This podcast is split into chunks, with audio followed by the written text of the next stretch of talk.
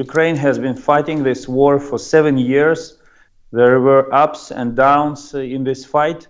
But this moment uh, seems to be uh, extremely tense. O ministro dos Negócios Estrangeiros ucraniano, preocupado com a presença militar crescente da Rússia junto à fronteira com a Ucrânia, e não é o único. Os Estados Unidos ponderam enviar equipamento militar. O Reino Unido já deixou um alerta a Moscovo invadir a Ucrânia é um erro grave. As últimas informações dão conta uh, de que Putin planeia atacar no início do próximo ano. Sónia uh, Sénica é uh, investigadora, especialista em assuntos relacionados com a Federação Russa. Começo por lhe perguntar se este apoio a Kiev, que tem vindo também da NATO, de França,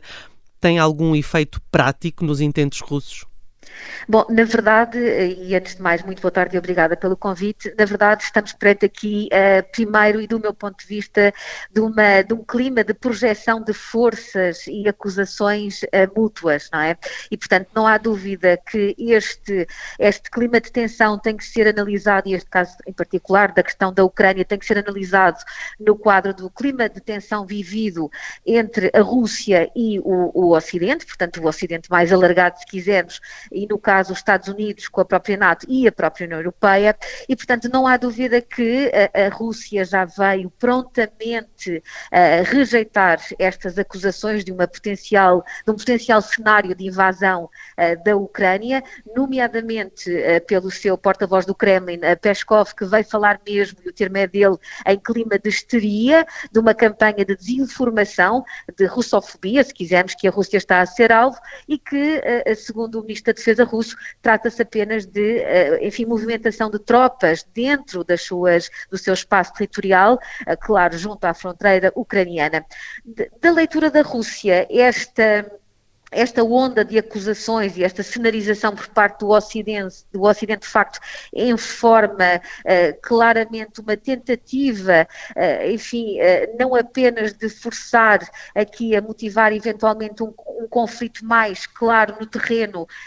utilizando, instrumentalizando a questão da Ucrânia e o conflito da Ucrânia. Não nos podemos esquecer que desde a anexação da Crimeia em 2014, a Rússia se defende reiteradamente que houve a realização de um referendo e que, obviamente, do qual saiu a intenção da população daquela zona do leste da Ucrânia de se juntar à Federação Russa e, portanto, algo que não é, enfim, reconhecido no âmbito internacional e, nomeadamente, pelos países do Ocidente, entre os quais também alguns países da União Europeia. E, portanto, para a Rússia, esta é claramente uma acusação, mais uma das várias nos últimos anos de clima de grande tensão com o Ocidente, da parte da, da própria administração norte-americana, por exemplo, o secretário de Estado uh, Blinken já veio mesmo referir que se trata de um cenário bastante real, uh, credível e que poderá estar mesmo em curso uma grande deslocação uh, de tropas russas para a fronteira com a Ucrânia, no sentido exatamente de se levar a cabo uma ação militar, portanto, uma, uma ação musculada no terreno com vista a uma invasão. Bom, do Falava, falava exatamente só para atalhar aí, eh, porque eh, pode haver militares ucranianos, de facto, eh, que muitos já estão nas, na fronteira a fazer manobras militares. Diz a Rússia que apenas por uma questão de, de treino, não, não, não mais do que isso. A, questão é: um, poderemos acrescentar a isto e acrescentar ao envio de armamento que os Estados Unidos agora ponderam, podemos acrescentar militares americanos? Bom, o, o, que até ao momento nos está a ser dado a conhecer é que, de facto, essa intenção de ajudar de maneira técnico-militar e de apoiar a Ucrânia existe, não é? As autoridades norte-americanas já vieram, uh, de facto, afirmar essa possibilidade. É claro que isto, a leitura que é feita do outro lado das trincheiras, se quisermos usar o termo, do lado russo, é de facto de uma projeção de força e de uma, uma, uma, um aligeirar, se quisermos, o não levar em consideração aquilo que para a Rússia são as suas linhas vermelhas, que são, como sabemos, enfim, o não admitir que seja, enfim, alargado o espaço de influência norte-americano, se quisermos, ou do Ocidente mais no sentido mais lato, nomeadamente por via de organizações como a NATO e a União Europeia, no espaço que considera ser o seu espaço de influência máximo, não é? Vital, se quisermos, que é o espaço pós-soviético, onde obviamente se inclui uh, a Ucrânia. Eu, eu, gostaria apenas de, de, referir ainda um outro, uh, enfim, indicador que eu acho pertinente, que é uh, o facto de este acontecimento agora se enquadrar, digamos, num, num, num, num digamos, no episódio mais alargado para analisar, se quisermos, que é, vem na sequência, obviamente, de outro tipo de, de tensões, eh, episódios pontuais neste espaço pós-soviético também, nomeadamente de tensão face à Rússia. Não nos podemos esquecer que está em curso uh, também uma crise de fluxos migratórios ou de guerra híbrida, se quisermos, se, se ouvirmos e atentarmos às palavras por parte das autoridades da União Europeia, entre a Polónia e a Bielorrússia, portanto, é, é uma questão também que não não podemos descartar na análise também de mais este episódio na Ucrânia e, obviamente, um outro que é, eh, digamos, a pressão através da crise do gás do, através de, da Moldávia, portanto, que é abastecido por um dos grandes, uma das maiores empresas nacionais uh, estatais russas, a Gazprom, que tem, de facto, uh, exercido uma grande pressão no país e que tem estado a obrigar a medidas extremas, declaração de estado de emergência, e, portanto, até mesmo por parte das autoridades norte, uh, norte-americanas eh, desculpe, europeias, no sentido de eh, acusar a Rússia de estar a instrumentalizar também uh, com a guerra do petróleo e a utilizar este mecanismo para dissuadir outros países. E, portanto, tudo isto configura de facto uma, uma digamos, uma movimentação muito clara, tendente sempre ao agravamento do clima crispado cada vez maior entre a Rússia e, no caso, o Ocidente. É claro que também devemos olhar para mais esta questão, mais esta tensão deste episódio na Ucrânia, na fronteira com a Ucrânia, como uma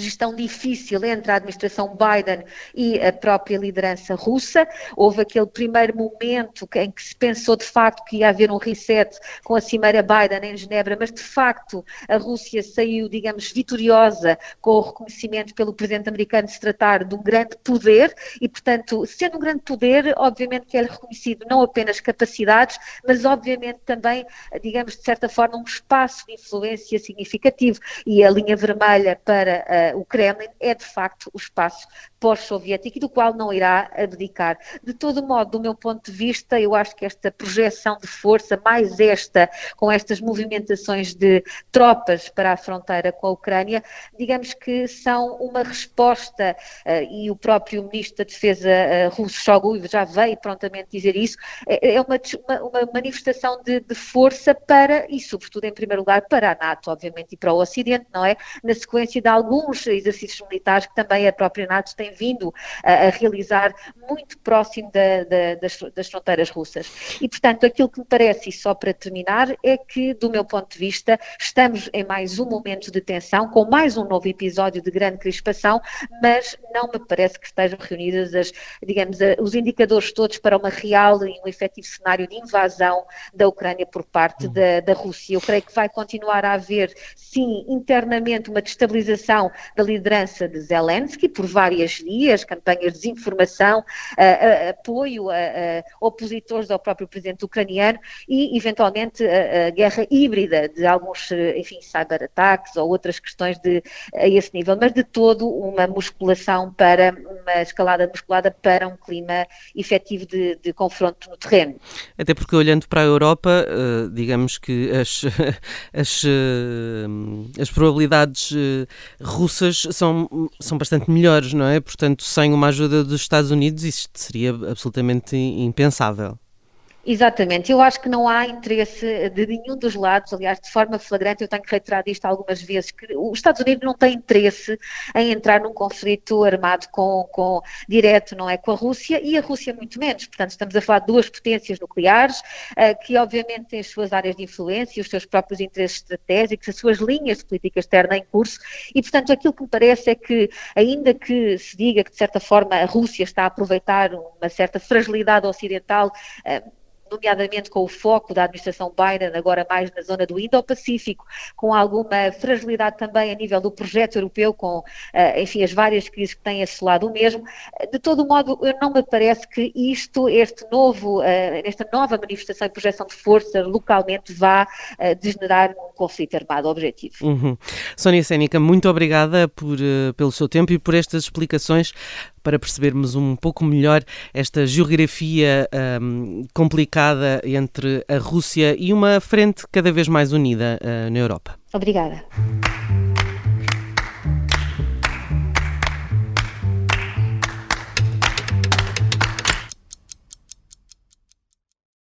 Obrigada por ter ouvido este podcast. Se gostou, pode subscrevê-lo, pode partilhá-lo e também pode ouvir a Rádio Observador online em 98.7 em Lisboa e em 98.4 no Porto.